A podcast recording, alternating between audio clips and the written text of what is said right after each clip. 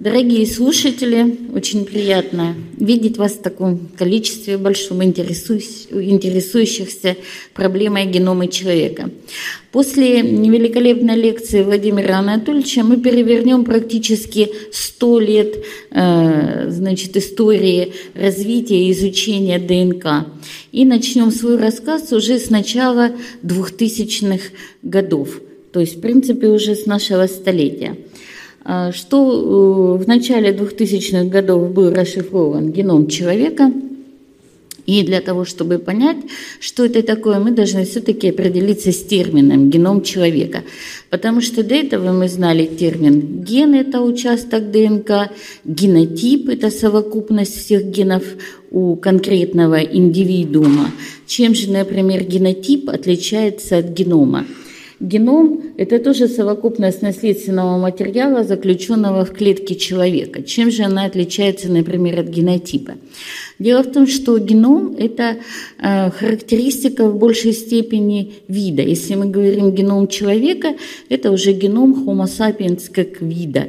И мы пытаемся изучить все гены и не гены, все, что локализовано непосредственно у генома, э, ну, в геноме. А генотип, он будет относиться непосредственно к э, индивиду, потому что, например, как вид Homo sapiens, мы все имеем абсолютно одинаковый геном. Э, ну, за исключением там мужчины один, женщины другие, другой немножко, да, потому что у мужчин лишняя Y-хромосома, ну, не лишняя, а в принципе, как бы она у них есть, а у нас нету.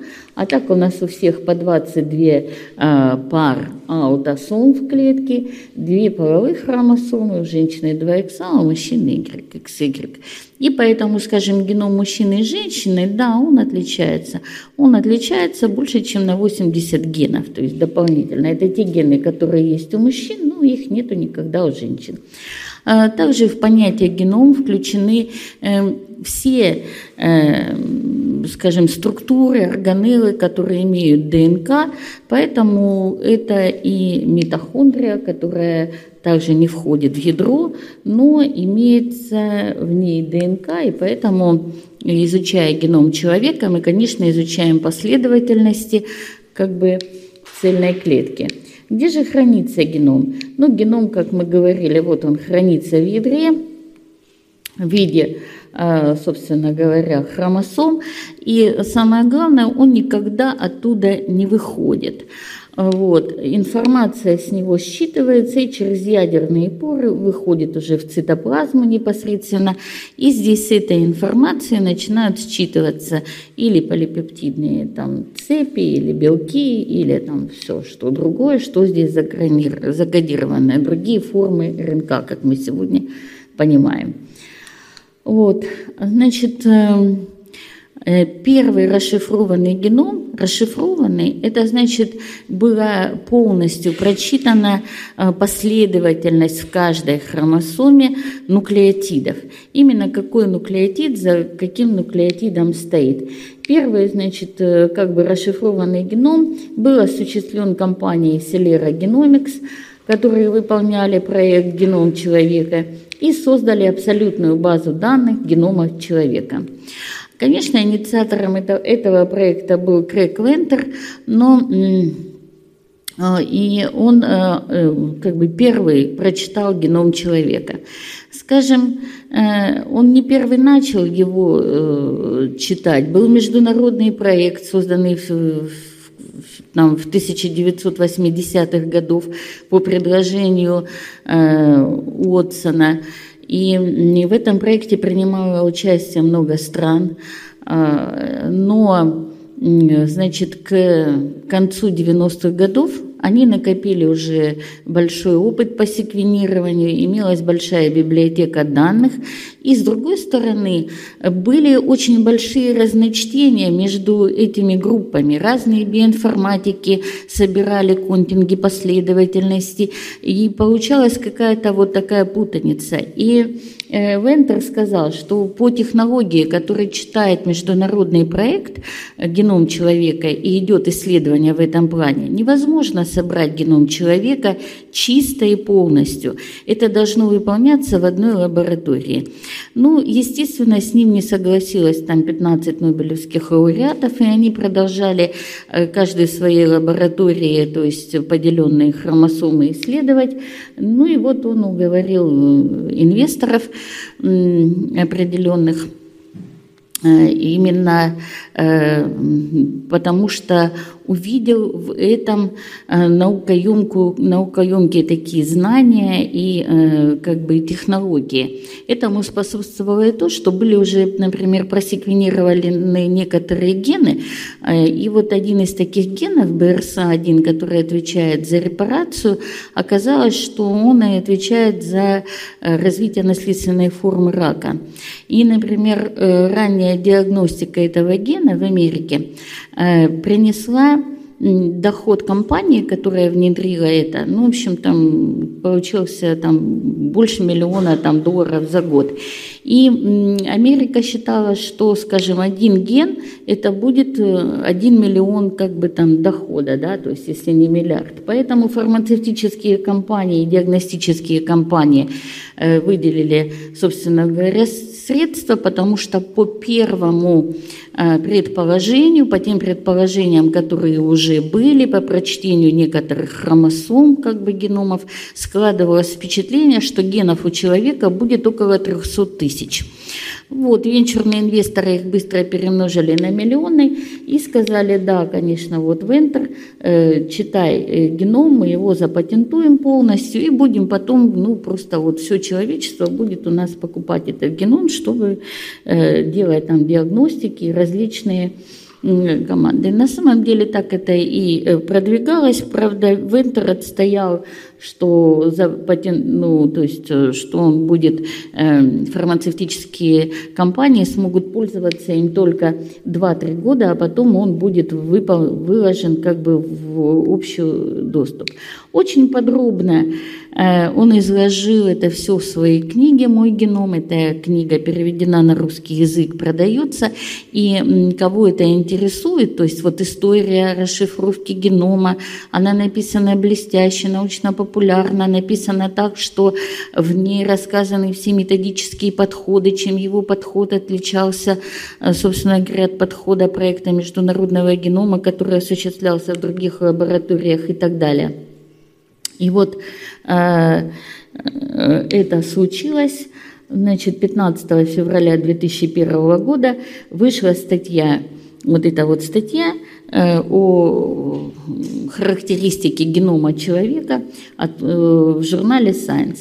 Nature, кстати, отказалась напечатать эту статью, потому что 15 нобелевских лауреатов сказали, что они выйдут из состава редколлегии, если вы напечатаете там, значит, геном этот, геном человека Вентера, потому что он там с ошибками и так далее. Но Science, в общем, взяла на себя такую ответственность.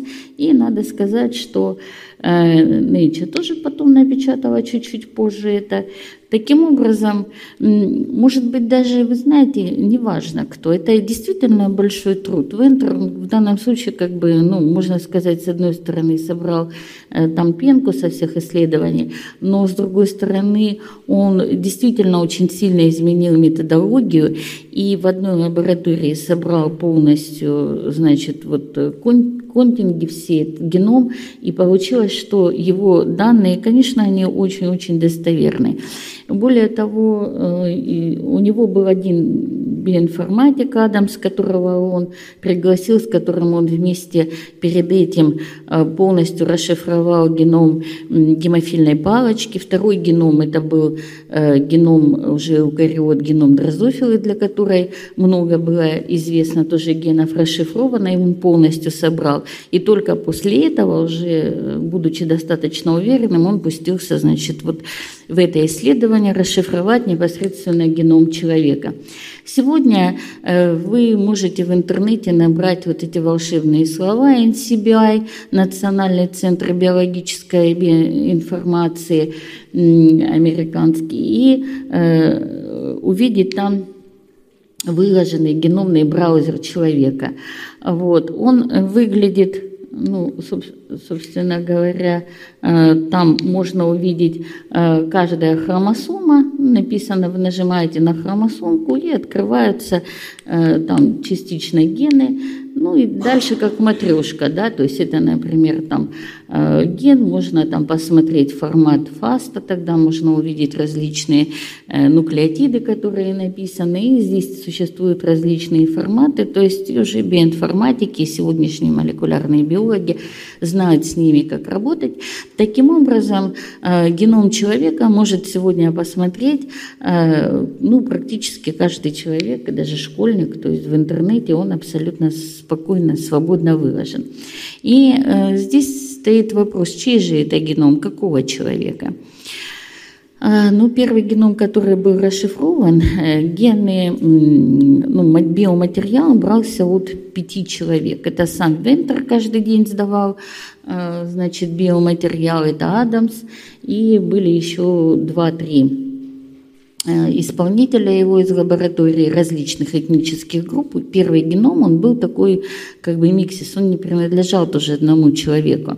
Они его старались сделать референсным. Сегодня референсный геном имеет вот такую цифру 38, да, то есть это уже 38 версия этого генома. Этот геном, который выложен в интернете, он реально не принадлежит ни одному человеку.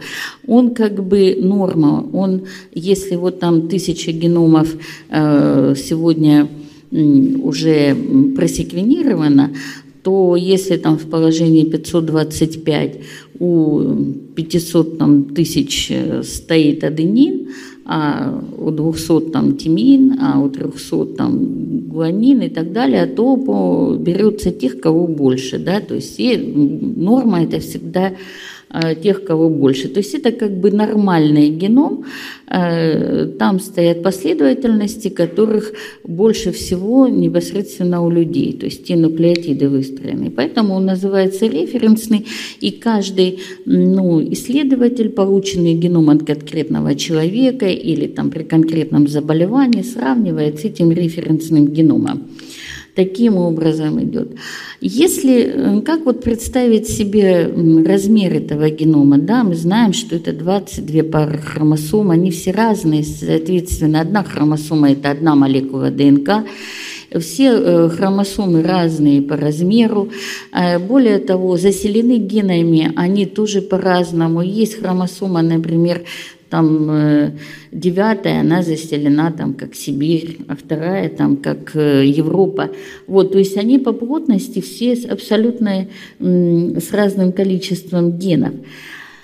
А э, количество нуклеотидов у них, если их напечатать, вот, допустим, Кеглем Таймс Роман 12 или 14 кеглем, то мы получим геном человека, это тысяча, тысячи, э, тысяч книг, тысяча страничных книг. То есть э, это большой геном или маленький? Э, вот как другие животные, например, геном человека, он самый большой вообще – на самом деле, если сравнить, то геном человека имеет 3,5 миллиарда нуклеотидов. Например, самый маленький геном микоплазма э, бактерии, такой самый маленький геном, он имеет всего 600 тысяч пар, то есть около 500 генов, да, вот, ну, достаточно мало. А самый большой геном на сегодняшний, это вот, собственно говоря, у деревьев. У сосны, в частности, это 22,2 миллиарда, что в 7 раз практически больше генома человека. Если же сравнивать геном человека с геномами млекопитающих, то можно сказать, что геном человека – где-то там на полпроцента, на один чуть-чуть больше, чем у шимпанзе и других приматов, а, но процентов на 5 больше, чем геном мыши. Вот. То есть он достаточно действительно один из самых больших геномов, но не самый большой геном среди млекопитающих. Вот. И э, после прочтения генома э, человека, то есть э, как бы мы узнали некую новую информацию. Вот в моей лекции она называется как бы секретами. Что же мы узнали после того, как прочитали геном человека?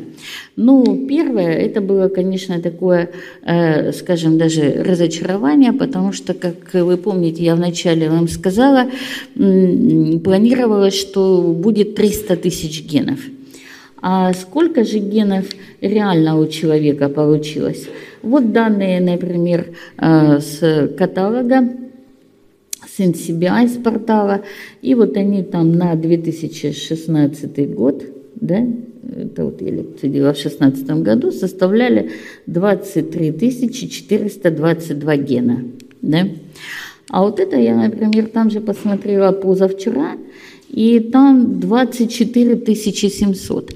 Ну, действительно, количество генов изменяется, с чем связано это изменение, с тем, что немножечко изменяются и методы, уточняются и биоинформационного анализа, Э, и э, просто чтобы отличить последовательность, э, не вся последовательность ДНК это гены, есть и не гены, и поэтому гены обладают только уникальной последовательностью, и в частности, собственно говоря, ну, имеют там определенный генетический код и так далее, и поэтому в первую очередь биоинформационные как бы программы на поиск генов настроены на свойствах непосредственно самих генов.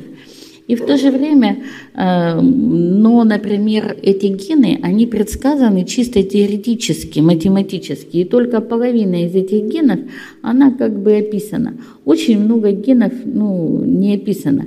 Вот, например, если мы посмотрим, э, сколько было генов с неизвестными функциями в 2016 году, 1500, да, а с неизвестными функциями в 2018 году 1400 ну, 13. Только 70 э, генов за два года э, узнали функции 70 генов. Это очень-очень сложный процесс, э, который, потому что если у животных знают намного больше функций генов, потому что животным можно вызвать нокаут гена, есть такая технология, и, соответственно, посмотреть, как меняется фенотип, что человеку, конечно, не будут вызывать нокауты генов, это только можно делать в культуре и так далее. Второй такой как бы секрет, очень такая большая неожиданность, которая, э, кстати, написана сразу вот на браузере внизу, на, на геномном браузере, вот ссылочка оттуда, что одна и та же мутация в одном и том же гене может приводить к различным фенотипам в зависимости от того, э, где она, где она произошла, в генеративной ткани или в соматической. Вот, например, есть такой ген известный, бравген, он, если э, произошла мутация там, яйцеклетки или сперматозоиде, то рождается ребенок с синдромом Нунан. Ну, то есть это, как видите, там низкий рост, ну, там птеридные платки и все. Но если, э, например, эта мутация произошла уже в соматических тканях, например, в клетках кожи, фибробластах, то получается такое, ну, как бы приводит к раку кожи, э, меланоме. Вот. И ну, вот, различные типы, вплоть до того, что вот изменения на роговице и так далее. То есть э, в зависимости от того, где она происходит, различная тоже там и скорость может быть вызвана и так далее. То есть одна и та же мутация в гене БРАФ, она может приводить к различным как бы проявлениям в зависимости от того, генеративная на ткани произошла или э, в соматической. А сколько же всего генов отвечают за болезни? Ну, это данные тоже взяты с сайта наследственного каталога э, АМИМ. И вот на сегодняшний день считают, что э, гены, например, как бы те, которые кодируются по Менделю, то есть когда достаточно, чтобы один нуклеотид был изменен и проявляется болезнь, их сегодня больше 4 э, тысяч. Э, таких э, заболеваний, но они достаточно редкие. Надо сказать, что все остальные болезни, которые там, скажем, болезни там, пожилых лет, э, гипертония, атеросклероз, там, сердечно-сосудистое ожирение и так далее, они тоже ну, своем большинстве будут зависеть от особенностей генотипа, но там уже очень сложное взаимодействие и межгенного, и большого числа генов, и это все сегодня очень активно изучается, и такого однозначного ответа нету. Третьей такой большой неожиданностью после прочтения генома, наверное, самой, э, самой неожиданной было то, что большая часть ДНК генома человека не кодирует белки. А если взять вот здесь вот отношения, например, это вот различные виды животных, может здесь плохо видно, но в целом здесь прокариоты, потом идут растения, насекомые и так далее. То есть вот они выстроены на одну. И здесь отношение, например, количество генов к негенам. То у прокариотов практически вся последовательность у микроорганизмов, она представляет собой гены. А те участки, которые не кодируют белки или полипептидные э, цепи, участки, они малочисленны. Вот. Ну вот, например, у человека и приматов вот это самые высокие столбики, это самое большое количество у приматов, не кодирующие ДНК. То есть вот если мы теперь посмотрим это как бы в процентном соотношении, то экзоны генов составляют только 2%. Вот, ну, от 2 до 3. А все остальное, это ну, могут быть даже такие элементы, как интроны, которые входят в структуру гена, но однако они не кодируют белки. Это такие длинные последовательности функции, которых изучаются, но они встречаются по всему геному. И раньше считалось, что это ретровирусы, просто в процессе эволюции как бы накопились как эволюционный мусор. А сегодня э, мы говорим, что они содержат очень большое количество регуляторов. В них, как в матрешке, иногда с перекрывающимся эффектом расположены различные виды микроРНК и других регуляторов, которые в то или иное время заставляют включаться эти гены или выключаться. Потому что, например, если мы имеем ну, 24 тысячи на сегодняшний день, как мы знаем, 700 генов, вот, они не все одновременно работают во всех тканях. Некоторые процентов 10 генов работают только в период эмбриогенеза, когда развивается ребенок, а потом они молчат. Кстати, большинство из этих генов, если вдруг по какой-то причине включаются, то они начинают эм, продуцировать раковые опухоли и э, другие заболевания, если происходит некий сбой. Вот, то есть сегодня очень активно проводятся работы учеными по аннотированию генома для того, чтобы понять, как 90% последовательностей ДНК управляют двумя процентами. То есть 98% у нас это э, сегодня регуляторные последовательности.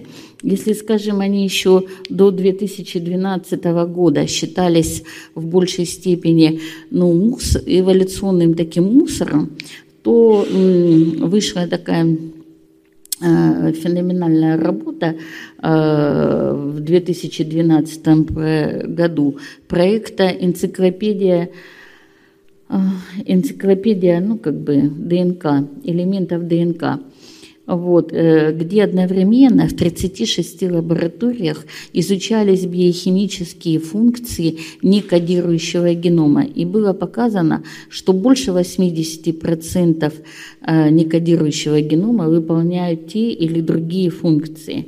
Просто они не кодируют белок, но они э, регулируют. Регулируют время, регулируют, например, уровень экспрессии вот у нас есть один ген, ну, скажем, самый известный, там, гемоглобин, да, идет считывание там гемоглобина, там, если вернуться ко второму слайду, к ядру, то есть информация с него сходит. А сколько должно там считаться 10 копий или 100 или 1000? Кто контролирует вот эту вот как бы цифру? Вот. И почему именно там в таком возрасте этих там в детском возрасте, допустим, этих копий должно быть там 100, более взрослым там может быть 500, потом опять снизится и так далее. При каких-то заболеваниях, при потерях крови может повыситься. Э, ну и вот эти регуляторы, они следят и, соответственно, регулируют вот уровень работы гена, то есть э, уровень его экспрессии, то есть сколько копий может считаться. А, ну, как это все происходит, это сегодня выясняется, там тоже много есть, собственно говоря, находок, но они, наверное, уже там для специалистов. А, четвертый секрет – это что все люди очень-очень генетически близки. То есть, если я вначале говорила, что у нас есть понятие геном и генотип, да, но если мы говорим просто о геном человека, мы подразумеваем, что мы говорим о геноме человека как вида. Если мы говорим также, мы можем применять этот термин э, каждому конкретному индивиду. Более того, мы можем даже словом геном описывать его раздельные ткани и клетки, и они тоже могут иметь внутри человека различия, да, то есть как бы, как там химера. Но мы все имеем один геном, но в то же время мы все-все очень разные. И э, был такой проект «Тысяча геномов». Когда он закончился, то мы узнали точную цифру, насколько мы разные. Всего три тысячи полиморфизмов, то есть всего три тысячи э, мутаций отличают каждого человека одного от другого. Вы скажете, что 3000 это много, но от 3,5 миллиарда это очень маленькая цифра, это 0,01%.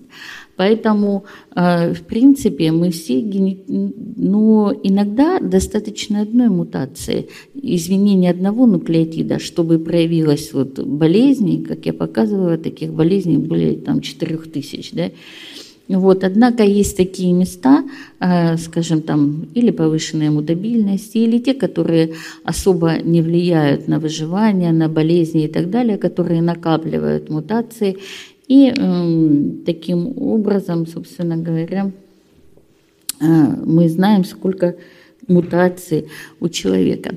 После того, как были вот внедрены широко, очень широко технологии секвенирования геномов, особенно экзомов и так далее, были поставлены различные исследования. И вот одно такое исследование, оно включало изучение триад. Триад – это мама, папа, ребенок. И исследователи, например, изучали, э, сколько мутаций может быть у ребенка, то есть тех мутаций новых, которых нету у папы и у мамы. Было изучено более 90 триад и получена цифра э, порядка 76-78 новых мутаций. То есть около 80 новых мутаций возникает каждый раз в следующем поколении. Почему же они возникают? Потому что вы знаете, что при делении там, клеток в процессе сперматогенеза, оогенеза идет очень такой, э, есть такой период размножения, когда эти клетки методически долго делятся, потом, значит, идет период миоза и так далее. Ну и вот копировать это не так просто. И э, очень длинная эта молекула, как вот Владимир Анатольевич вам показывал, намотанная на, моту, на катушку, причем не на одну, на тысячи этих катушек, они должны все расплестись, они должны все удвоиться и снова сплестись. И поэтому получается, что там идет это все дело фрагментарно, э, ну, там по фрагментам. Иногда могут э, эти фрагменты соединиться в другой последовательности, ну, случайно, да, то есть если какой-то сбой произойдет. Иногда, очень часто просто э, не хватает например, нужного нуклеотида, а ну, реакция идет там сотые доли секунды, поэтому брешь закрывает любой другой нуклеотид, который нужен, потому что важнее сохранить, собственно говоря, всю молекулу. Вот, э, а если процесс репликации не дошел до конца, то клетка как бы там погибает. И вот есть такие системы, системы репарации, их достаточно много у человека и в клетке, и других микроорганизмов, растений, животных, но они во многом где-то схожи. А, но иногда вот и они не помогают, эта система репарации, получается, что случаются мутации. И таким образом вот мы сегодня знаем, благодаря именно открытию и вот этой технологии по полного геномного секвенирования, точное практически количество новых мутаций у человека. Конечно, отсюда нам понятно, откуда эти мутации являются источником не только Э, биоразнообразия, ну и дальнейшего, наверное, совершенствования э, человека. Вот э, пятый такой секрет генома, который мы узнали, мы его уже узнали лет через пять, наверное, после того, как был прочитан геном человека, потому что прочтение генома человека инициировало прочтение геномов млекопитающих – и э, вот на сегодняшний день полностью секвенировано более 30 геномов, даже, наверное, вот 48 была последняя статья э, млекопитающих, и каждый день эта цифра увеличивается. Но у нас, естественно, интересуют э, наши ближайшие родственники, родственники они нам или не родственники, э, какой здесь у нас ответ генома. И ответ, э, собственно, генома э, всех удивил. Потому что даже мужчина от женщины отличается, скажем, на 2%, потому что у мужчины есть Y-хромосома, а у женщины нету. А шимпанзе и э, значит, от человека отличается на 1,56%. То есть очень-очень близкая гомология. А, очень, ну, много генов э, гомологичных, последовательности гомологичных, количество э, нуклеотидов, некодирующий геном, э, то есть все очень гомологичны. Но если, скажем, с обезьянами, с приматами нам как-то понятно, еще Дарвин сказал, что, наверное, мы от них произошли, то вот, например, гомология генов мыши и человека вызвала э, ну, тоже достаточно бурную реакцию. Здесь гомология составляет порядка 95%. При этом, смотрите, у мыши а у нее 42 хромосомы. 40 а, хромосом, 42 это у крысы, 40, 19 аутосомы, 2 половые хромосомы. Вот, э, вот это вот э, хромосомы мыши. А вот это вот все гены, которые локализованы, например, у человека на первой хромосоме, окрашены светло-фиолетовым цветом, на второй темно-фиолетовым, на восьмой желтой, на семнадцатой, там, например, там, фиолетовым, светлым и так далее. Да? И теперь, значит, после того, как их сравнили последовательности, оказалось, что гомеология, да, она на 95%, то есть практически все гены мыши, все гены, которые есть у мыши, они все есть один в один как бы у человека, вот. Но просто они поменяли свое место расположения. Смотрится как такая перетасованная колода карт. Видите, например, вот восьмая хромосома человека, ее часть есть и на первой хромосоме, и на третьей, и на четвертой у мыши, и на пятнадцатой, и на этой. Но все гены, эти последовательности есть изменилось их местоположение и как изменился фенотип, да, то есть вот от мыши до человека. Поэтому это, конечно, если мы захотим каким-то фактором специально или сами так перестроить это, это ну, просто вот нереально, понимаете? И еще могли бы сказать, ну да, как-то это там все случайно, но вот обратите внимание, пожалуйста, на X-хромосому а она не претерпела никаких отличий. Вот X-хромосома мыши и X-хромосома человека содержат одни и те же гены. Видите? Вот. Это, конечно, удивительно. Если все так э, как бы тасовалось, почему вот эта X-хромосома не перетасовалась? А все эти исследования э, ну, геномов, конечно, они э, заставляют нас тоже понять и наше происхождение.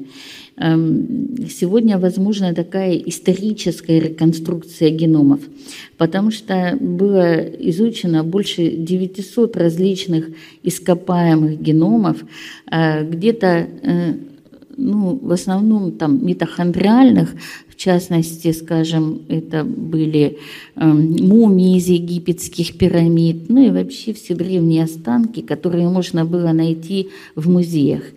И также человечеству повезло, э, был найден денисовский человек в Алтае, э, который там э, замерз и практически полностью можно было просеквенировать его геном. Был найден один неандерталец, был найден в Австрии тоже древний человек. И в результате, например, был просеквенирован геном денисовского человека – который найден там, как я сказала, у нас в России, в Алтае, и оказалось, что его гены э, очень схожи с генами людей, которые проживают в Австралии, совсем не с теми, кто сегодня живет в Сибири. Вот. Э, Все это позволяет строить такие карты, скажем, э, миграции, наверное, изучить совершенно по-другому историю развития человечества, вот, мы теперь можем узнать, откуда, собственно говоря, мы произошли, и рассчитать, что э, матрица, ну, то есть э, молекулы ДНК именно человека, они уже копируются более 100 миллионов лет. Конечно, остаются еще вопросы, откуда появилась она как бы там впервые, вот. Но я думаю, что человечество очень близко уже подходит к разрешению этой загадки. А седьмой секрет, он совершенно такой потрясающий. В 2012 году оказалось, было, ну, чуть-чуть раньше было открыто, в 2017 году Суоми Яманаки получил Нобелевскую премию за то, что открыл такой эффект репрограммирования генома. То есть, оказывается, э, дифференцированный геном ну, например, геном, который там уже э, превратился там геном там клетки кожи, клетки гепатоцита печени или там мыш, мышцы, можно вернуть в зиготу, вот, в зиготу, и из него вырасти другие клетки. Э, например, в данном случае он взял клетки кожи у мышцы, вернул их в зиготу и вырастил э, клетки кожи, взял, а вырастил клетки мышцы. Вот. И, э, значит, в принципе, явление репрограммирования было давно открыто, если вы помните, там и про овечку доли, и про других. Это все элементы э, исследований, когда соматическую клетку пытались свернуть в оплодотворенную яйцеклетку, в зиготу, чтобы она дала развитие новому человеку. Да, эти исследования были проведены. В чем же заслуга Яманаки? Именно в том, что он изучил содержимое яйцеклетки и выбрал минимальный набор генов, активировать которых, активация которых, это вот три гена, э, нос, мис, там, ОКТ, которых, активация которых приводит к тому, что любая дифференцированная клетка может вернуться как бы обратно в свое начальное состояние. А начальное у нас состояние у всех одно – зигота, потому что мы все выросли как бы с зиготы, с одной клетки, и потом уже пошла дифференцировка там по тканям и органам. Вот, ну, я вот хотела вам сказать, что Расшифрован ли геном? Да, он расшифрован. То есть все 3,5 э, миллиарда нуклеотидов, они выложены в открытом доступе э, в базах данных интернета. Вот. Но перехватить расшифрованное сообщение еще не значит понять. Поэтому еще очень многое не понято, что зашифровано в геноме. Не, но сегодня мы уже совершенно точно знаем, что та последовательность, которая там есть, она ну, не случайна, она не может быть, она не возникла случайно. Имеет значение все. Расстояние гена от теломера, расстояние гена от центромера. Именно его расположение влияет на начало его работы, на конец, на тот период онтогенеза, когда он включается или выключается и так далее. Поэтому э, сегодня человечество стоит перед таким важным, очень важным вопросом, как работает теперь геном. То есть что он из себя представляет, мы знаем. Ну как работает, как он регулирует. Ну и, конечно, тем, кому удастся это понять и как бы найти такой механизм управления геномом, если мы научимся управлять геномом, это, конечно, позволит избежать и наверное, наступления очень многих болезней, может быть, там их вовремя там как-то профилактировать с помощью генных манипуляций и так далее. Тем более, что э, скажем, э, вот буквально в 2015 году, не так давно, три года назад, были открыты такие явления, как редактирование генома. Редактирование именно целенаправленная. Раньше, там, в начале 90-х годов прошлого века было открыто такое явление, как генная терапия. Она тоже редактировала геном, но тогда э, как бы измененный кусочек правильный кусочек там или правильный ген, он встраивался в абсолютно любое свободное место или ну, в то, которое мог строиться в геноме. То есть мы не могли ему сказать, иди действительно там на 1025 положение и измени там аденин на тимин. А сегодня такая технология появилась с помощью э, такого, ну, в общем, фермента, CRISPR-Cas и так далее. Вот, можно непосредственно дать э, определенное указание, значит, вот этой вот э, системе молекулярной, и она принесет встроенную новую, как бы, такую последовательность, вырежет старую и вместо нее поставит новую. Вот, конечно, это за этим, безусловно, э, будущее. И в первую очередь, э, в первую очередь эти исследования были направлены, например, на лечение больных э, СПИДом и сегодня уже э, есть такая технология, которая позволяет их вылечить с помощью редактирования геномов. Почему больных СПИДом? Потому что у них, э, потому что вирус иммунодефицита человека э, проникает через определенный рецептор Т-хелпера. А вот, и э, существует определенная мутация, и несколько процентов людей на земном шаре живут с этой мутацией, когда они никогда не могут заболеть, собственно говоря, вирусом иммунодефицита человека, потому что их рецептор просто этот вирус не примет, соответственно, не перенесет его в клетку, а вирус, как известно, паразит, он не может размножаться, если нет аппарата для размножения, эндоплазматической сети, рибосом и так далее. Вот, поэтому он просто будет персистировать в крови при заражении и уходить.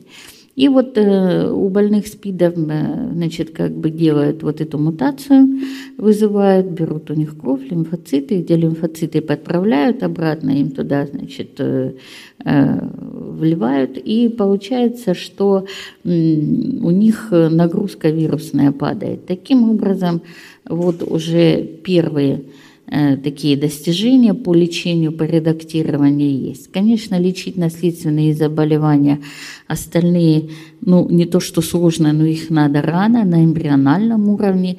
Великобритания уже, например, приняла закон о том, что можно лечить на уровне бластоцита, делать э, это, скажем, первые деления после зиготы при экстракорпоральном оплодотворении можно определить наличие или э, отсутствие значит, э, э, каких-то заболеваний и подредактировать геном.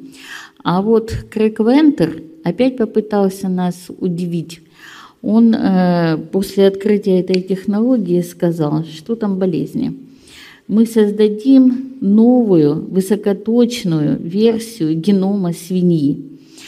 Ну, значит, почему свиньи? У нее, э, скажем, по своему геному она очень близка как бы к геному человека, и там меньше надо э, исправлять. И используя вот эту технологию CRIPS только для редактирования генов, мы потихоньку преобразуем последовательности свиньи в человеческую последовательность. И как вы думаете, зачем это нужно? На самом деле это будет иметь очень большое значение для, например, трансплантации органов. То есть тогда свинью можно будет использовать как инкубатор и непосредственно, э, ну, например, если сегодня трансплантация органов достаточно сложный процесс, потому что очень сложно найти человека с одинаковым комплексом гистосовместимости. Там более несколько тысяч различных э, вариантов в мутациях генов э, системы Ашеля. И поэтому, например, можно точно, вот если надо там человеку А создать орган, да, можно взять его генотип, изучить, просеквенировать как бы геном именно по этому гену гистосовместимости, который отторгает, и у свиньи непосредственно его как бы исправить. При этом сделать, чтобы у свиньи выросла печень не ее свиная, а человеческая, например, да, плюс еще с заданным генотипом. И вот сегодня Крэк Вентер, например, ставит такую задачу перед собой. И я думаю, ему это удастся. Вот. Ну а напоследок я хочу вам сказать прогноз Фрэнсиса Коллинса, руководителя значит, американской программы «Геном человека», ну, руководитель этой программы э, международного проекта, не тот. Вот. И где как бы он прогнозирует, что к 2020 году появится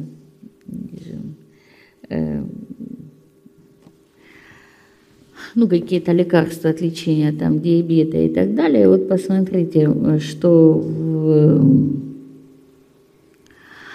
что значит, к сороковому году он считает, что вся медицина полностью будет у нас, значит, как бы там от геномики. Вот.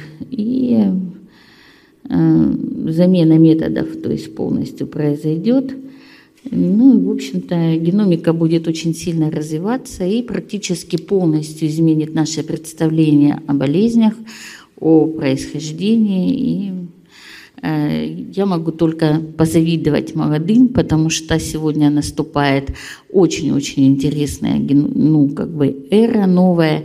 И такое стремительное развитие, наверное, человечество не видело никогда именно в изучении генома, именно в изучении структуры ДНК. Спасибо за внимание.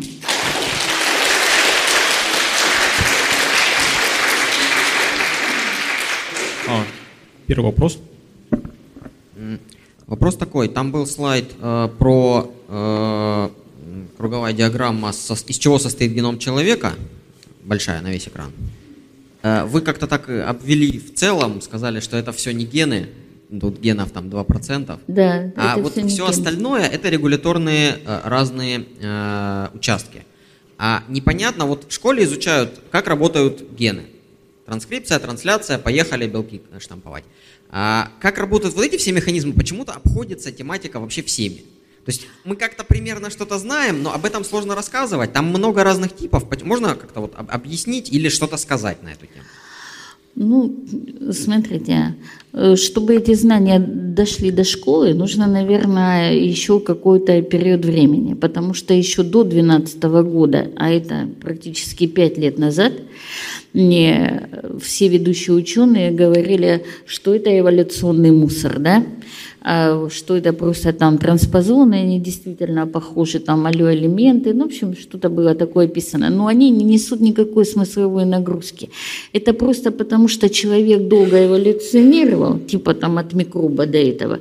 Вот. И вот это вот все устраивалось ненужное. Вот такая была идея. И теперь мы вот 98% ненужного генома за собой таскаем побороть эту идею, да, были там какие-то маленькие исследования и так далее, было очень сложно. Поэтому было объединено более 36 лабораторий, каждый взяли разные ткани, ну и там были поставлены специальные эксперименты, и они показали, что работает. Что значит работает этот геном а, некодирующий? Это значит, что с него считывается информация. Она считывается и тоже выходит в цитоплазму. Но что она там делает? С нее, если мы знаем, если с гена считалось, а, там информационная РНК вышла в цитоплазму, и с нее там по генетическому коду построилась полипептидная цепь, да, и дальше она там по аппарату пошла там до плазматической сети модифицироваться в аппарат Гольджи и выполнять свою функцию то, например, что делают все вот эти вот э, РНК вокруг клетки, когда выходят? Нет, вот была открыта такая удивительная функция микро-РНК, например, которая входит в состав и лайн-РНК, и алю-элементов, они там содержат 2 или 3 микро-РНК, в интронах очень много микро-РНК, везде практически не кодирующие. Микро-РНК это, например, там последовательность 72 нуклеотида или там основной матрицы 22. И она, э, когда идет транскрипция, она останавливает эту транскрипцию, она садится там на определенный участок и просто, ну, когда там трансляция идет, считывается как бы этот белок с матрицы, сколько он там может стоять. Вот. Но она останавливает ее. Таким образом, например, в данном случае показано, что микро-РНК регулирует. Теперь эта микро-РНК нужна каждому белку, понимаете, получается. И тоже думали, а одна микро-РНК, один белок. Оказалось, нет. Одна микро-РНК, тысяча белков. Тысяча белков, разные микро-РНК. И поэтому сегодня нету, например, стройной теории. Если мы знаем, как работает система генетического кода, как здесь закодирована там триплетность, неперекрываемость и так далее, то как здесь все закодировано и каким законам подчиняется, пока просто не знают. Но то, что здесь есть определенные закономерности, да.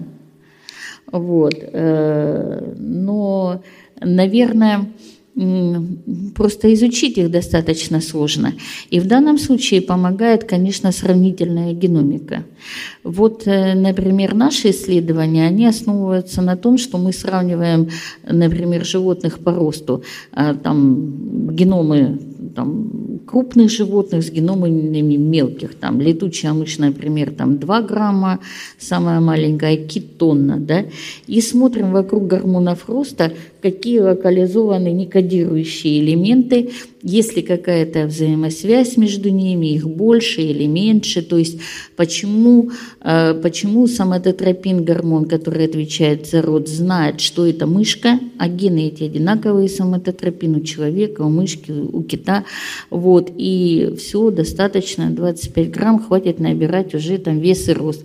Останавливает рост человека на определенном этапе, мы же не вырастаем там великанами до луны и так далее, у нас тоже идет ограниченный рост на определенном этапе.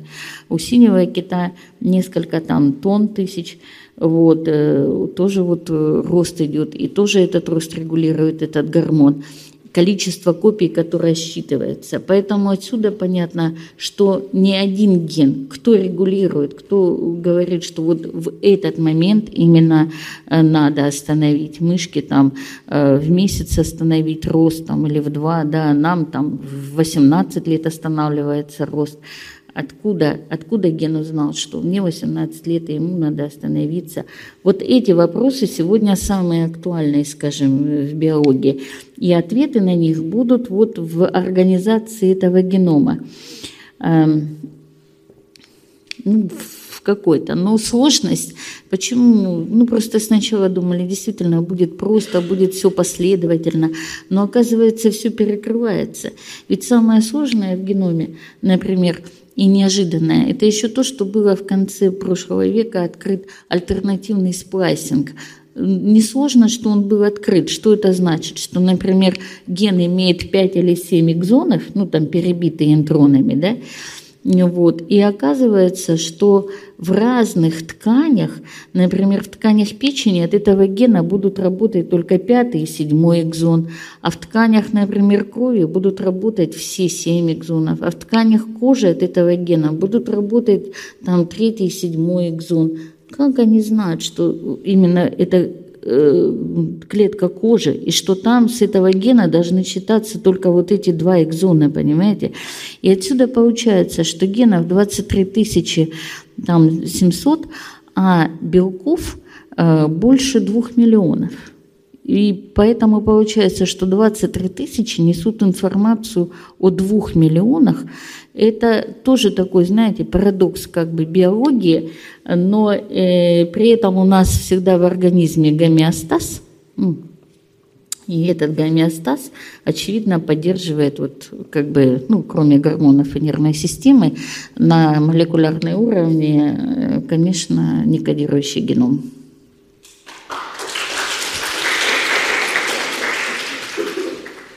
И я правильно понял, резюмируя, что а, там сложные управляющие штуки, в которых не, не видно очевидной, такого же очевидного и понятного механизма, как транскрип, транскрипция с да, белками. Не, не видно. Но да. мы знаем какие-то отдельные факты, и у нас их появляется все больше.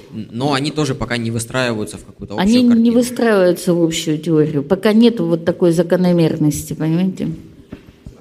Так, тут руку кто-то тянул. Немного такой, наверное, интересующий всех вопрос. Но вот а, был вроде бы открыт ген старости. Вроде бы даже его отключали, я не знаю, там результатов как бы конкретно. А вообще есть какие-то еще такие, ну, животрепещущие вещи по поводу жизни человека? То есть, ну, болезни понятно, а вот просто вот чтобы он, ну, грубо говоря, не старел. Ну, то есть жил, пока мог жить, да? Есть ли такие какие-то исследования, ну, успехи вообще в этом плане? Ну, а конечно, именно это изучается, э, потому что у нас есть э, запрограммирована, скажем, там, программа жизни, не то, что там постарел человек, а просто вот одна клетка, там четыре раза поделилась, 32 клетки, а потом они начинают уже расходиться, соответственно, там и по размерам, и поэтому на каком-то этапе знают, что будет нервная система, на какой-то то. Потом дальше еще удивительный. Поэтому вот считается, наверное, что вот этот некодирующий весь этим геномом руководит. Возможно, необходимо именно вот расстояние между генами. Может, это является каким-то таким ну, регулирующим фактором включения-выключения, потому что вот э, мы смотрим, есть такая связь между продолжительностью жизни и э, расстоянием между генами, ну, которые там принимают участие, вот у нас в частности, например, э, в развитии и росте, там инсулинзависимый фактор, самотетропин, самотетропная оси, да, которая отвечает. Вот там вообще у нас, например, получилась корреляция 99,9, то есть невероятная как бы корреляция между расстоянием и это. Поэтому ну, наверное, не само расстояние влияет функция, а может быть расположение, эм, скажем, каких-то функциональных элементов. Причем эта корреляция была обратной. Чем э, больше продолжительность жизни, тем меньше расстояние между ну, вот, генами, расположенными ну, на этих участках хромосомы. Эм, конечно, безусловно, если мы когда-нибудь поймем, как можно отрегулировать геном, то э, в первую очередь, естественно, это будут исследования, связанные с продолжительностью жизни. Никто не хочет стареть, потому что э, к определенному возрасту только человек приобретает опыт, и ему кажется, конечно, это несправедливо. И знания – вот, что в этот самый важный момент начинаются отключаться какие-то вот органы и начинает происходить физиологическое строение, но оно все генетически детерминировано. Ну, самый простой пример – это морщины. Вот если вы посмотрите, например, на э, кожу э, новорожденного ребенка, да, она такая вот нежная, там потом там на кожу 18-летней девушки, 50-летней, 80-летней, вы увидите дальше уже там количество все больше и больше морщин. Откуда идут морщины? Это перестает вырабатываться коллаген, который, собственно говоря, ну, дает вот основу упругости кожи. Да? Всего один белок. А, почему именно в этом возрасте? Может, очевидно, продлить его работу, да, чтобы вот там он не старел. Научимся управлять коллагеном, научимся управлять потом другим белком и так далее. Но дело в том, что один ген в организме не работает. Их работает очень много, между ними такое еще межгенное взаимодействие до конца не изученное. Поэтому мы, в общем-то, можем увеличить работу коллагена, но не факт, что мы вызовем, не вызовем там какую-нибудь онкологию и так далее. Да? Поэтому э, сложно. То есть э, маловероятно, что один ген может решить проблему в организме такую важную, как долголетие.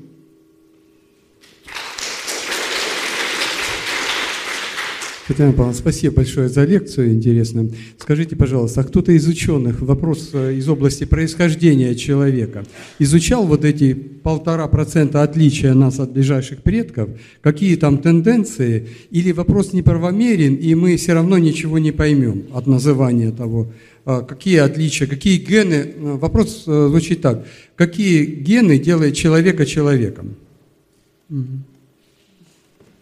То есть вот эти полтора процента, о которых вы сказали, которые нас отличают от, э, грубо, обезьяны, что там заключено, хотя бы тенденции?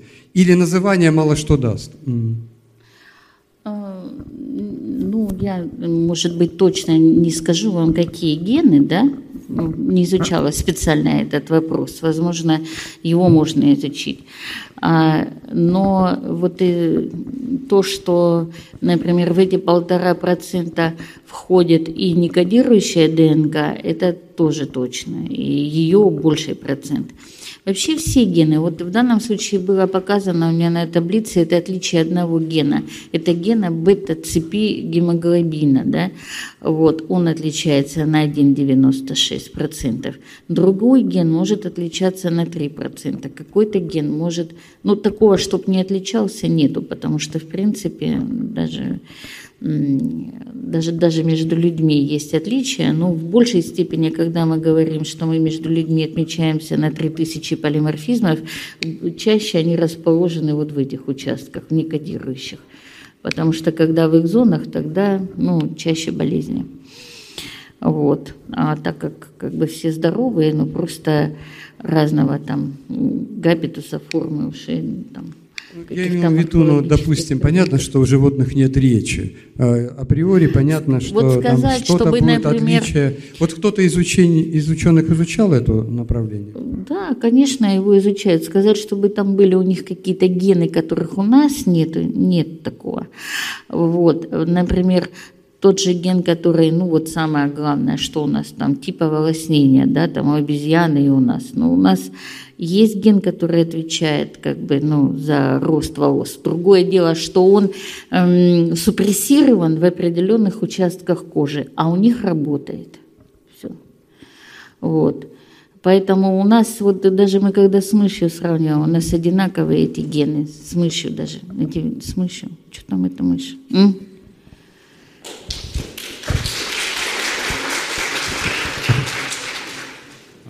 Здравствуйте, благодарю э, за лекцию. А, у меня такой вопрос. Вот последнее время очень часто на научных сайтах и научно-популярных часто встречается информация о последних достижениях там, в области науки, и в частности очень часто звучит э, вопрос о том, что э, там, в Америке или еще где-то связанные открытия там, с лечением рака. И в частности, вот уже в терминальной стадии попытки лечения проходят – и все время звучит о том, что там так или иначе участвует генная терапия. Вот хотелось бы э, услышать именно, как осуществляется этот механизм генной терапии, в частности, каким образом там это точечно доставляется какой-то агент, э, и как это в живом организме осуществляется, или это как-то иначе выглядит, нежели Просто в лабораторных условиях несколько представления имеется, а вот как уже в живом организме осуществляется генная терапия. Благодарю. Спасибо. Именно генная терапия или генная терапия при раке? Вообще в целом. Генная терапия. Генная терапия и, если можно, там... А, ну, генная терапия, она эффективна только при заболеваниях, которые связаны с кровью. Потому что как она осуществляется? Технически, если вас интересует, да?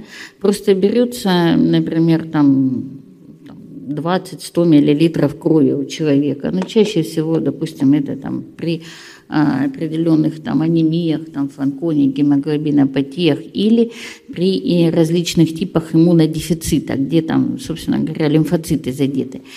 И вот, и э, изменяется, ну, и туда просто с помощью такой специальной технологии, как называется, генная инженерия, сначала добавляются там ферменты, там которые разрезают ДНК в любых э, моментах, и потом, значит, добавляется такой фрагмент, который э, может встраиваться, когда ДНК как бы разрезана. Или ждут момент репликации, то есть удвоения ДНК, вызывают ее специальными метагенами, а когда она реплицируется, она реплицируется фрагментами Аказаки, то есть там ее эндогенные такие нуклеазы режут, и она, э, соответственно, встраивается такой вектор, как ну, называется условно с липкими концами. То есть он может строиться в любой момент. Потом проходит тестирование, смотрят, он может строиться, может не встроиться, встроился, не встроится. Отбирается этот клон, который встроился, очищается и э, вводятся больного снова снова. Таким образом, у него появляется определенный пул клеток, который уже вырабатывает с нормальным геном. Вот. Когда речь идет о генной терапии, тогда просто э, пытаются ну, туда как бы там ставить какой-то там нормальный ген. Ну, это вот как заболевание крови. Например, если это заболевание кожи, э, мышц, миопатия Дюшена была разработана тоже там технология, когда у ребенка там в 4 месяца, в 4 года начинают потихоньку отказывать эм, там нижние конечности, потом верхние, да и к 18 годам практически полная парализация тела, да, то есть мышцы перестают двигаться, мутация в гене дистрофина. Ген дистрофина тоже там очень большой. Сначала надо выяснить, где мутация, где это и так далее. И вот раньше генная терапия, она развивалась так, что больным как бы э, наматывали ну, специальными томатовными пушками через э, кожу, пытались, значит, доставить этот ген, намотанный там на молекулу золота там, или другого такого интерферентного металла. Вот. Эта терапия, она, ну, скажем, не очень оправдала. Да, она помогает, но она полностью не излечивает. И сказать, что есть какие-то такие прям находки революционные с генной терапией. Она развивалась, на нее возлагали большие надежды вот в том виде, в котором она была. Но э, так как эти все изменения не были направленного действия, то есть они могли попасть в какой-то участок, и этот участок, собственно говоря, э, мог, с него вообще могло не считываться даже там, потому что, ну, как бы есть управляющие элементы. А вот эта технология редактирования генома, которая открыта 2015 году, на нее возлагают большие надежды. Вот в Америке уже там созданы специальные как бы концерны. Один занимается лечением э, и редактированием муковисцидоза, например, будет. Это заболевание достаточно широко распространенное, даже у нас в Ростове, ну, где-то наверное, э, один на тысячу новорожденных им болеет. Вот. И когда нарушается транспортный белок, и ионы хлора, собственно говоря, там ну, не, не проникают. И вот э, лечение, например, непосредственно той мутации, которая есть, ну, получается так, что лечить взрослого человека достаточно сложно, у которого уже все клетки дифференцированы. А, потому что это надо заменить практически все клетки или клетки того органа, в котором работает. Поэтому пока самые такие большие вот э, надежды это на лечение с помощью этого инфекционных заболеваний, а, потому что можно будет усилить иммунитет, ну как бы подредактировать его. А можно будет э, лечить там рак, считают, что можно будет лечить фенилкетонурию, потому что тоже там небольшое количество мутаций и так далее. То есть, ну, вот это направление революционное, но э, что касается наследственных именно болезней, то их э, сегодня уже есть такие технологии, когда на стадии бластомеры, то есть вот когда идет всего там 34, там 32, 64 вот этих бластомера, только дробление идет. Можно взять один бластомер, и сегодня есть технология э, исследования генома в сингл, в единой клетке, да, то есть с одного, с одной клетки можно исследовать геном. Это э, тоже, конечно, чудо. И тогда можно э, полностью прочитать геном, но опять-таки, пока его будут читать, бластомер будет делиться, ребенок будет расти, поэтому, э, наверное, нет смысла это, если только, если есть какой-то прогноз в отношении некого заболевания, можно посмотреть. И потом можно подредактировать. И если вот на этих стадиях, на стадиях бластомера изменить, то э, там очень хороший прогноз. Там меняется до 80 клеток во всем теле. То есть тогда они уже все формируются как бы правильно, идут с новым геномом и так далее. Вот. Но эти технологии, ну, собственно говоря, я говорю, клинические испытания проходят только пока э, КВИЧ инфицированы. Ну, так как это вообще особая группа людей, и, э, скажем, в данном случае Э, для них это э, может быть э, действительно одна из лучших технологий, но, скажем, их можно будет вылечить, просто вывести концентрацию вируса оттуда, но не значит сделать устойчивыми навсегда к ВИЧу. Потому что выйдя через какое-то время, там, через три месяца, через год, новый пул клеток опять у них, собственно говоря, неустойчивых к ВИЧу и будет э, все то же самое. Поэтому даже вот генная терапия, которая была впервые разработана и предложена именно там для девочки больной именно иммунодефицитом, и на ней э, разрабатывалась, но она требует очень больших затрат, и она требует каждые три месяца там фактически повторения, введения этих генов. Да? Если мы хотим изменить гены, чтобы они изменились навсегда, то менять их надо только вот в зиготе или там на бластоцисте.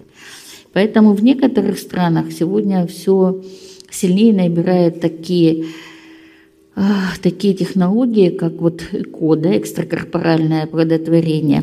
Если раньше экстракорпоральное оплодотворение применялось только для супружеских пар, ну, бесплодных, у которых реально там не получались дети, то сегодня, например, э, в некоторых странах до 80% супругов делают детей через ЭКО, потому что даже не бесплодных, потому что сегодня уже есть технология, которая может определить э, до инвазии собственно говоря, ребенка в матку, может определить, даун он или не даун, есть у него там ряд наследственных заболеваний или нету и так далее. А в дальнейшем планируется, собственно говоря, технологии вот эти редактирования генома внедрять именно на стадии экстракорпорального, ну, именно при экстракорпоральном оплодотворении, именно на стадии властомеров много вопросов здесь, в том числе и евгенических, как всегда, то есть нужно это делать или не нужно, но тем не менее вот э, так.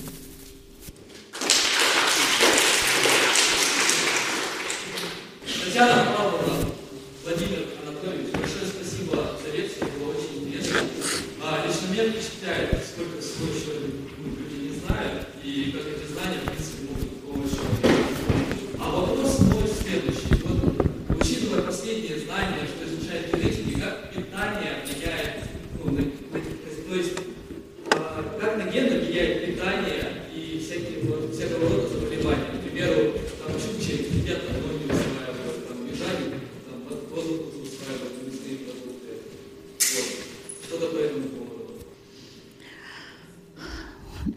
Значит, вопрос такой, какая связь между генами и питанием, да?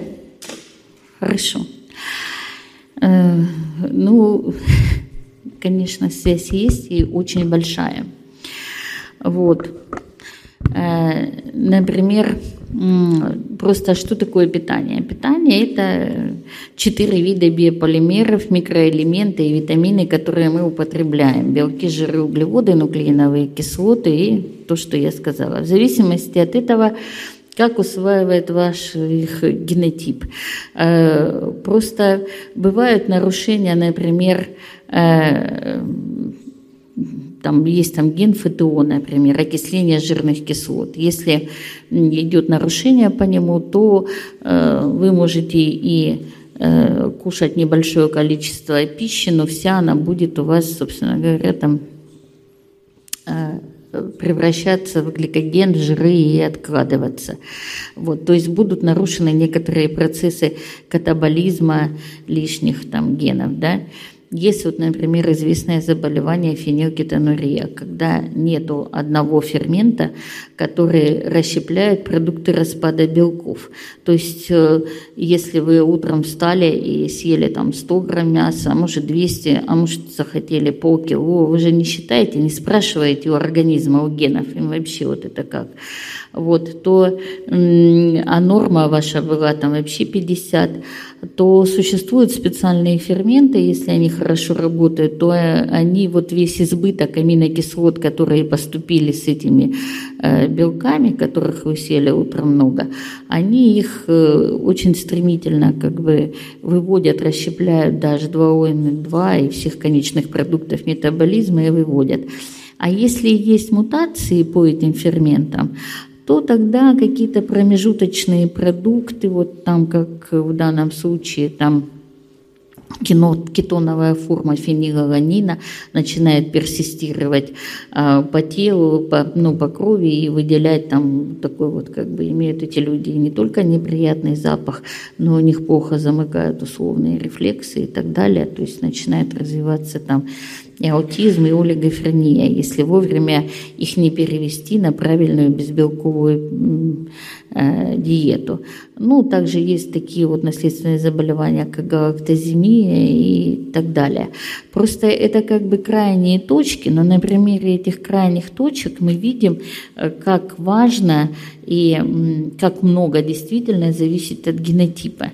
Ведь э, вот фенил, например, эм, фенилкетонурия, она наблюдается, это аутосомное рецессивное заболевание, только если два гена э, идут с мутацией. А если у человека один ген нормальный, а другой как бы э, с мутацией, то внешне, то он может съесть и большое количество белков, у него не будет этих нарушений, у него не будет олигофрении, аутизма. Однако, если он будет питаться белками в большей степени, то у него будут психозы, он будет очень э, такие нервные депрессии и так далее. И вот эту сторону, например, изучения носительства гена фенилаланин-гидроксилазы по гетерозиготному носительству и поведению только начинает изучаться. На самом деле очень важно знать свой генотип и в отношении питания. То есть если нет крайней точки вот такого серьезного заболевания, то не значит, что нет вот какого-то такого промежуточного, от которого можно тоже с помощью диеты как-то себя обезопасить. Вот. Но что касается там и северных народов, и южных, естественно, э, любые народы, любые этносы будут характеризоваться своим особым генофондом. Э, и э, вот если сказать как первый раз я услышала, влияет ли питание на гены, да, или гены влияют на питание. Это, с одной стороны, смешно, с другой стороны, действительно они могут влиять, потому что все, что мы называем некими там инстинктами. Это просто э, цепь таких вот условных рефлексов, которые уже закрепленные. Но они же когда-то возникали в ответ на какие-то внешние воздействия. Питание – это тоже внешнее воздействие. И поэтому э, там или где-то выживали особи, или имели лучшее приспособление те, которые, в общем-то, там в данном случае пытались, там, может быть, в странах Азии, там, острой пищей пищей. хотя там это может обозначено было и другими причинами. И вот. Но тем не менее у них выработались, например, на это определенные рецепторы и свой определенный там метаболизм, который зависит от многих факторов. Ведь питание же зависит э, не только там от белков, жиров и углеводов, которые поступают, они зависят и от климатических факторов, которых, собственно говоря, вы принимаете эту пищу. Вот. Э, ну, на самом деле все очень сложно, как организм отвечает, но то, что геном отвечает на определенное питание, это абсолютно точно.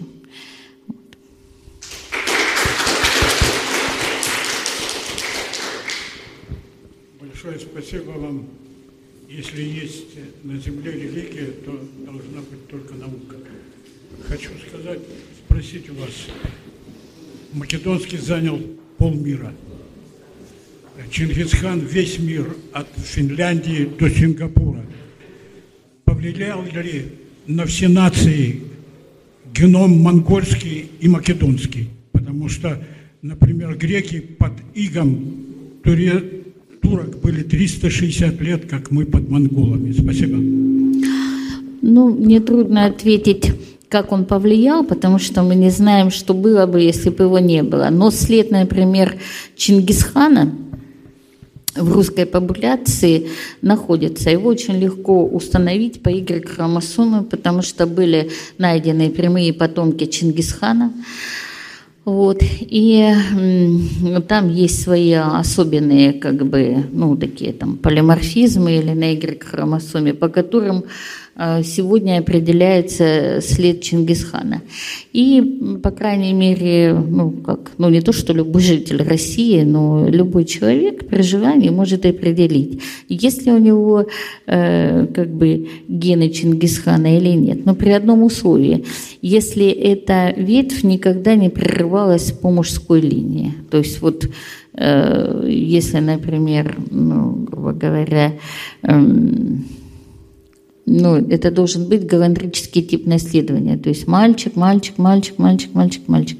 Если только один раз там в семье в этой родилась девочка, то потом от девочки, ну, просто это сегодня сложно установить. Не значит, что эти гены не перешли, но, скажем, для идентификации, для диагностики сегодня вот по Y-хромосоме легко устанавливается и приблизительно посчитано, что большое количество людей в России имеет эти гены.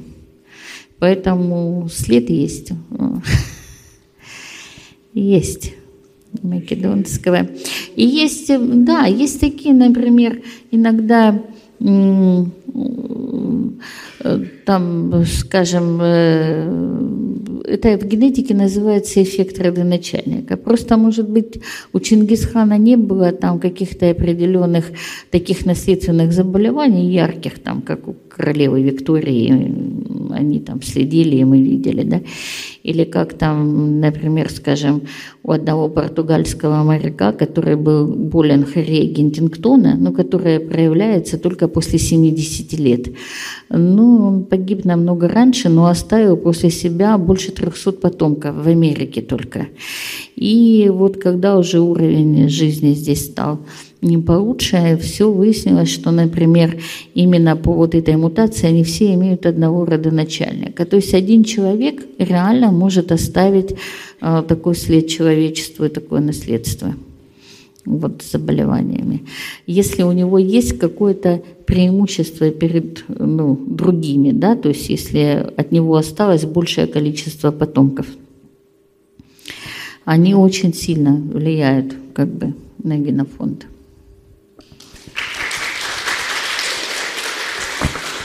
Здравствуйте.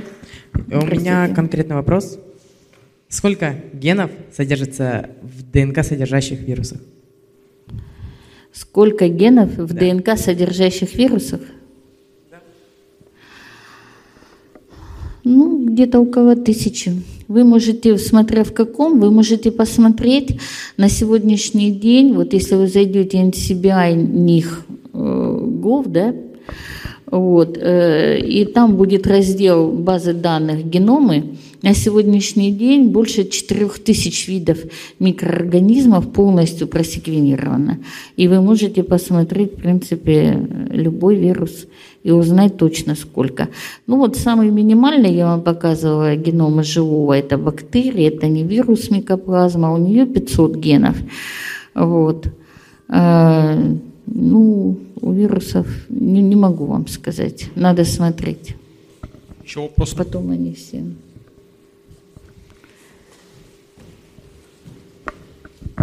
А, Татьяна Павловна, вопрос про микробиоту. А, в научно-популярной литературе часто встречается такая цифра, что если взять вот объем, который занимает человеческое тело, то на, собственно, человеческие гены будет приходиться 5% и 95% на микробов. А, Соответственно, отсюда вопрос, а, что вы можете сказать о таких исследованиях, а вот, вот этой цифре, справедливо это или нет. И, может быть, тогда имеет смысл выращивать генетически модифицированные микробы и с их помощью лечить какие-то болезни. Можно об этом? Ну, может быть. Ну, я думаю, что эти цифры, я ими, конечно, не владею, но так они, на первый взгляд, они довольно справедливые. Потом, э, смотря как считать, ведь каждый считает по-своему, да. Если просто по количеству э, клеток человека, по количеству, собственно говоря, микроорганизмов, многие микроорганизмы в организме живут и меньше суток, и они вообще очень быстро обновляются, поэтому здесь вот э, мы включим параметр времени, а за сколько, за секунду, за год там этих микроорганизмов, поэтому если считать, мы можем выйти, в принципе, к любой цифре, мы можем выйти, что здесь вообще у нас одни микроорганизмы. Вот. Поэтому, ну, действительно, микробиом очень большой, и видов много, и э, его роль в последнее время очень активно изучается. И, э, конечно, э, там существует такое большое взаимодействие но не думаю, э, там, можно ли лечить с помощью микробиома. Конечно, можно, но это будут определенные заболевания, например, там, рака толстой кишки, да, там, или там еще что-то. Зачем их для этого модифицировать? Может быть, просто отбирать э, лучшие штаммы, которые уже отобраны там эволюцией, просто заселять там в кишечник и так далее. Вот. Ну, а то, что микробиом, это, это действительно сегодня очень активно изучается, и его расценивают э, как э, отдельный орган – вот просто говорят, вот есть печень, мы ее изучаем, но мы видим, что она просто имеет какую-то морфологическую там, форму, э, да, и все. А микробиом, он ну, не имеет такой формы, он везде распространен по телу, но он связан между собой очень сильно и влияет на все. И вот в последнее время такое направление, что считать его отдельным как бы органом человека, микробиом, да. Вот. И, конечно, он будет изучаться, там соотношение бактерий различных, которые должно быть у человека, э, там и патогенных, и непатогенных, то есть они все должны быть в определенных там концентрациях, поэтому это все очень активно изучается, этому придается большое значение. В Ростове? В Ростове микробиом э, ну вот, я знаю, изучался в ЮНЦРАН, у них были работы, э, потом, может быть, в Институте микробиологии и паразитологии, то есть вот на генетическом уровне. Я знаю, например, что МГУ, кафедра генетики, у них как бы вот тренд микробиом человека, да, они там вот сделали это своим направлением. Мы сделали своим направлением изучения Азово-Черноморского э, этого, этого морского региона, ну, в смысле, как бы бассейна. Азово-Черноморского бассейна, экологии его и все, что там связано. Вот. А у них, значит, вот как бы микробиом человека. Там больше в Москве изучают, в институте там проводят вебинары, много у них там литературы. Можете посмотреть. Профессор Шестаков академик, он много говорит, у него очень много популярных лекций на эту тему, очень хороших.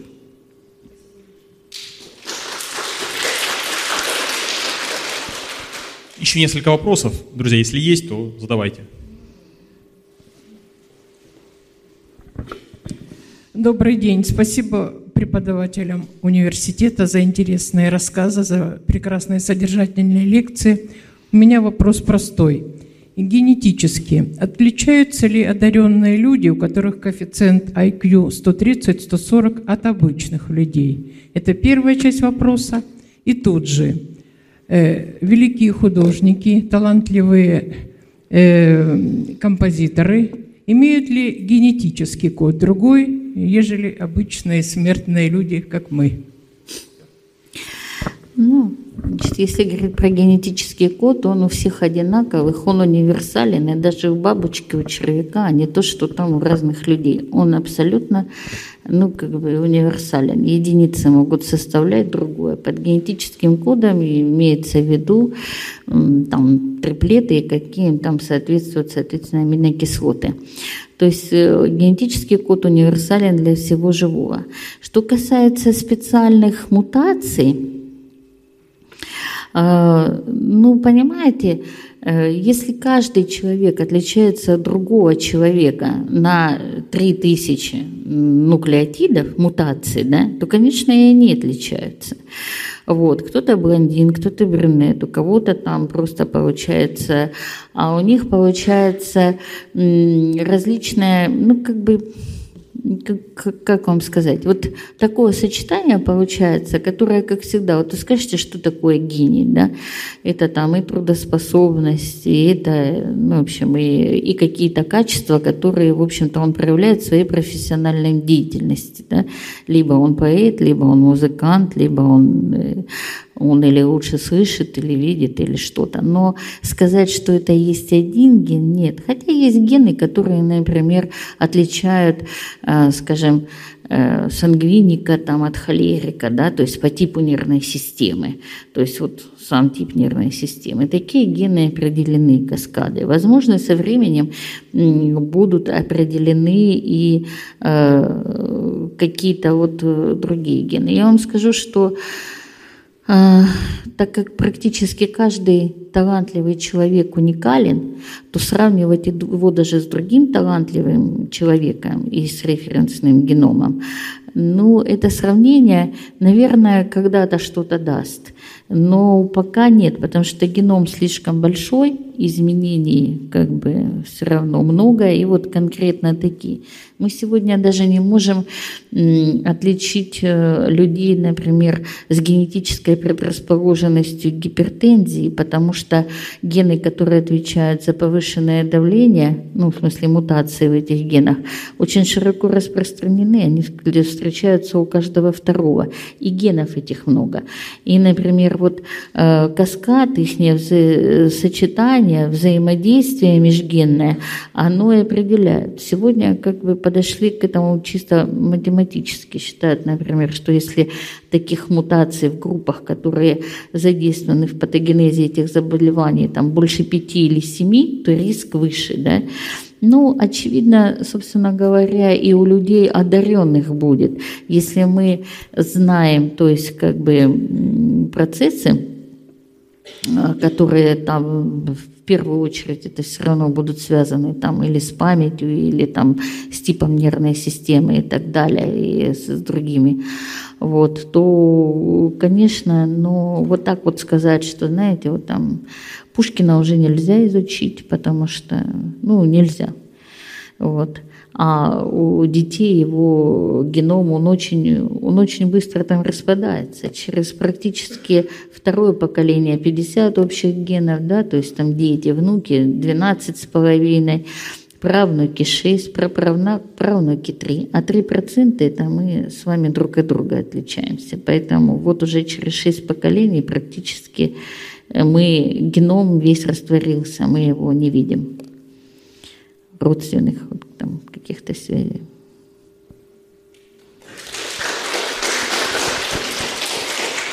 Еще время для одного вопроса, если есть. Желающих не вижу. Ну, видимо, все. Время? Все.